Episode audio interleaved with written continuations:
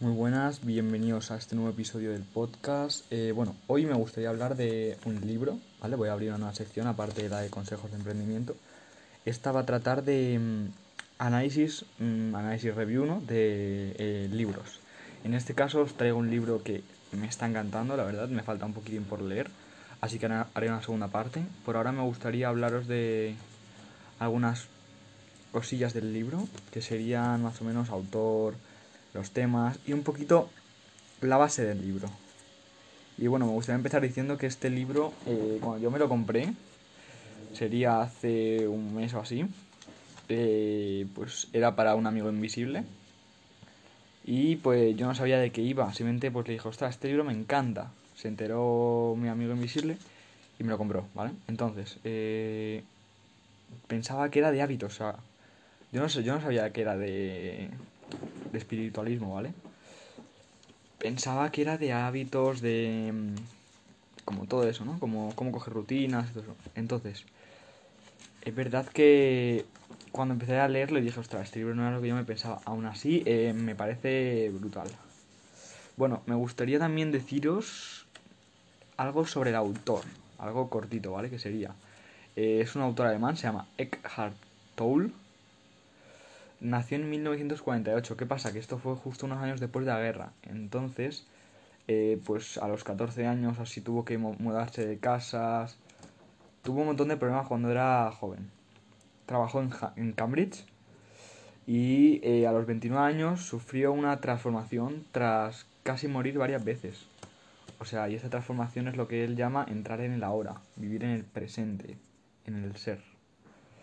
Eh, a ver, dice que no sigue ninguna religión, ni sigue ningún tipo de, religión, ¿no? De Dios, pero en el libro está constantemente hablando de Jesucristo, Jesús de Nazaret, Jesús, incluso Dios. O sea que, bueno, me gustaría decir también eso, que aunque diga que no, no sigue ninguna religión, le gusta bastante el cristianismo, con lo que es eh, Jesús. A ver, ¿qué temas trata el libro? El primer tema sería el espiritualismo, el segundo el crecimiento personal y el tercero la meditación. Espiritualismo es porque esto está totalmente basado en, los, en tu espíritu, ¿no? en ti mismo, en tu ser, que el autor llama. Después, crecimiento personal. Eh, es un libro que te ayuda como persona a crecer, a mejorarte, afilar el hacha, ¿no? Se podría decir, si es que sabéis lo que es. Después meditación, que bueno, eh, sí, pero no. si meditas, en algún momento te dice que te vas a sentir eh, como tus pies están en el suelo, tú, no, sé cómo decía, tú sientes tu respiración. Sí, bueno, pero tampoco me parece a mí que sea tanto de meditación, me, me parece que es más de espiritualismo y crecimiento personal. Después, una cosa sobre el libro. No es un libro para todo el mundo. O sea, es un libro que de hecho, él mismo lo dice, que es un libro que hay gente que le encanta y se siente súper identificado con el libro y se lo quiere leer muchas veces. Y hay otra que a las 10 páginas dice, pero ¿qué es esto? Esto es muy... Es que es un libro especial, no es un libro que tú puedas creerte, ¿no? Porque diga, eh, 500 de cada 1000 personas sienten el ahora. No, no, no. Es un libro que el tío te dice, oye, mira, si quieres creerme bien, si no, la única prueba que te puedo dar es que tú mismo te encuentres en ahora. Entonces, es un libro bastante peculiar a lo mejor no tienes por qué creerlo y no puede que, puede que no te guste. Pero bueno, simplemente me, gusta, me gustaría recalcar ese hecho, que es que no es un libro para todo el mundo. Después, ¿qué es el ahora, no? Que el autor llama. O sea, el autor está constantemente diciendo entra en el ahora. Pues el ahora sería un estado atemporal, ya que esto hace mucho hincapié el autor, porque dice como que el futuro no es el futuro, el futuro es ahora, pero en un tiempo. O sea, para él siempre es ahora. Siempre. O sea, ahora mismo es el ahora. Mañana estará en el ahora. Y él dice que no hay que pensar en el futuro ni en el pasado. O sea, ni tener remordimientos ni tener ilusiones a futuro. No, no, no.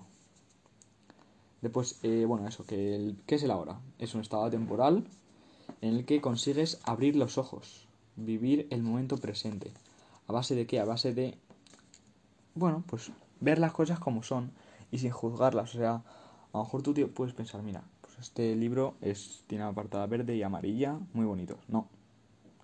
Si quisieras de verdad estar en ahora, tenías que decir, tiene una portada verde y amarilla. Sin más.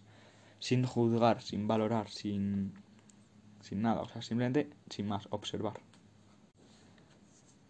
Y bueno, la verdad es que el libro trata una idea bastante importante, que es que tú no eres tu mente, ni que tú no eres tu cuerpo, ¿vale? Esas son las dos ideas más principales que tendría el libro. Bueno, pues la idea principal de tú no eres tu mente trataría como más de... de que no te identifiques con tu mente, que tu mente no eres tú simplemente, o sea, no, no sabría cómo explicarlo. Simplemente el autor se refiere a que, pues nada, que tú no debes identificarte con tu mente y mucho menos con tu cuerpo. Porque él dice que tu cuerpo interno es el realmente tu cuerpo. ¿Por qué? Porque es el que no envejece, es el que se queda intacto a lo largo del tiempo. Bueno, y ahora me gustaría, para ya terminar esta primera parte, deciros algunos métodos para, algunos pasos, ¿no? Para entrar en el ahora. Que bueno, voy a sacar las ideas del libro, que lo tengo todo subrayado. Bueno, lo primero que el autor dice es que el paso más vital en tu camino hacia la iluminación es este, aprender a no identificarte con tu mente. ¿Y a qué se refiere con esto? Se refiere a que entre el 80 y el 90% del pensamiento de la mayoría de la gente es inútil y repetitivo. Por eso te dice que no te identifiques con tu mente, porque es totalmente inútil, es lo de siempre, o sea, no, no te puedes identificar con tu mente. Un paso que te dice el autor que debes hacer es eh, adquirir el hábito de preguntarte, ¿qué está pasando dentro de mí en este momento? Pero no analices, simplemente observa. Bueno, esta página la verdad que es muy interesante, está en la página 59 y el autor nos dice, nos resume el proceso. Nos dice, enfoca tu atención en lo que sientes dentro de ti. Identifica el cuerpo dolor y acepta que está ahí. No pienses en él, no dejes que el sentimiento se convierta en pensamiento. No juzgues ni analices, no te fabriques una idea con el dolor. Mantente presente y continúa siendo un observador de lo que ocurre dentro de ti. Toma conciencia no solo del dolor emocional, sino también de aquel que lo observa. El testigo silencioso. Este es el poder de la hora, el poder de tu propia presencia consciente. Y la verdad es que esa, ese proceso que nos indica me parece brutal. O sea, me parece que es la clave de llegar al poder de la hora. O sea, no os voy a decir ninguna idea más. Con que os quedéis con esa frase que tarda 20 segundos en leer, eh, para mí sería bastante... Ya, ya me sentiría realizado simplemente ya diría, bueno, pues ya, ya lo he hecho, ya me puedo quedar tranquilo. Porque en, ese, mm, si eso lo intentáis repetir todos los días o yo que sé, cuando podáis, yo creo que con ese paso ya se podría llegar a la hora. Y bueno, ya solo me quedaría para el siguiente episodio deciros algunas cositas como eh, menciones que hace el autor, mi opinión personal del libro y otras cosas que bueno ya lo descubriréis en el próximo episodio. Así que nada, hasta la próxima. Chao.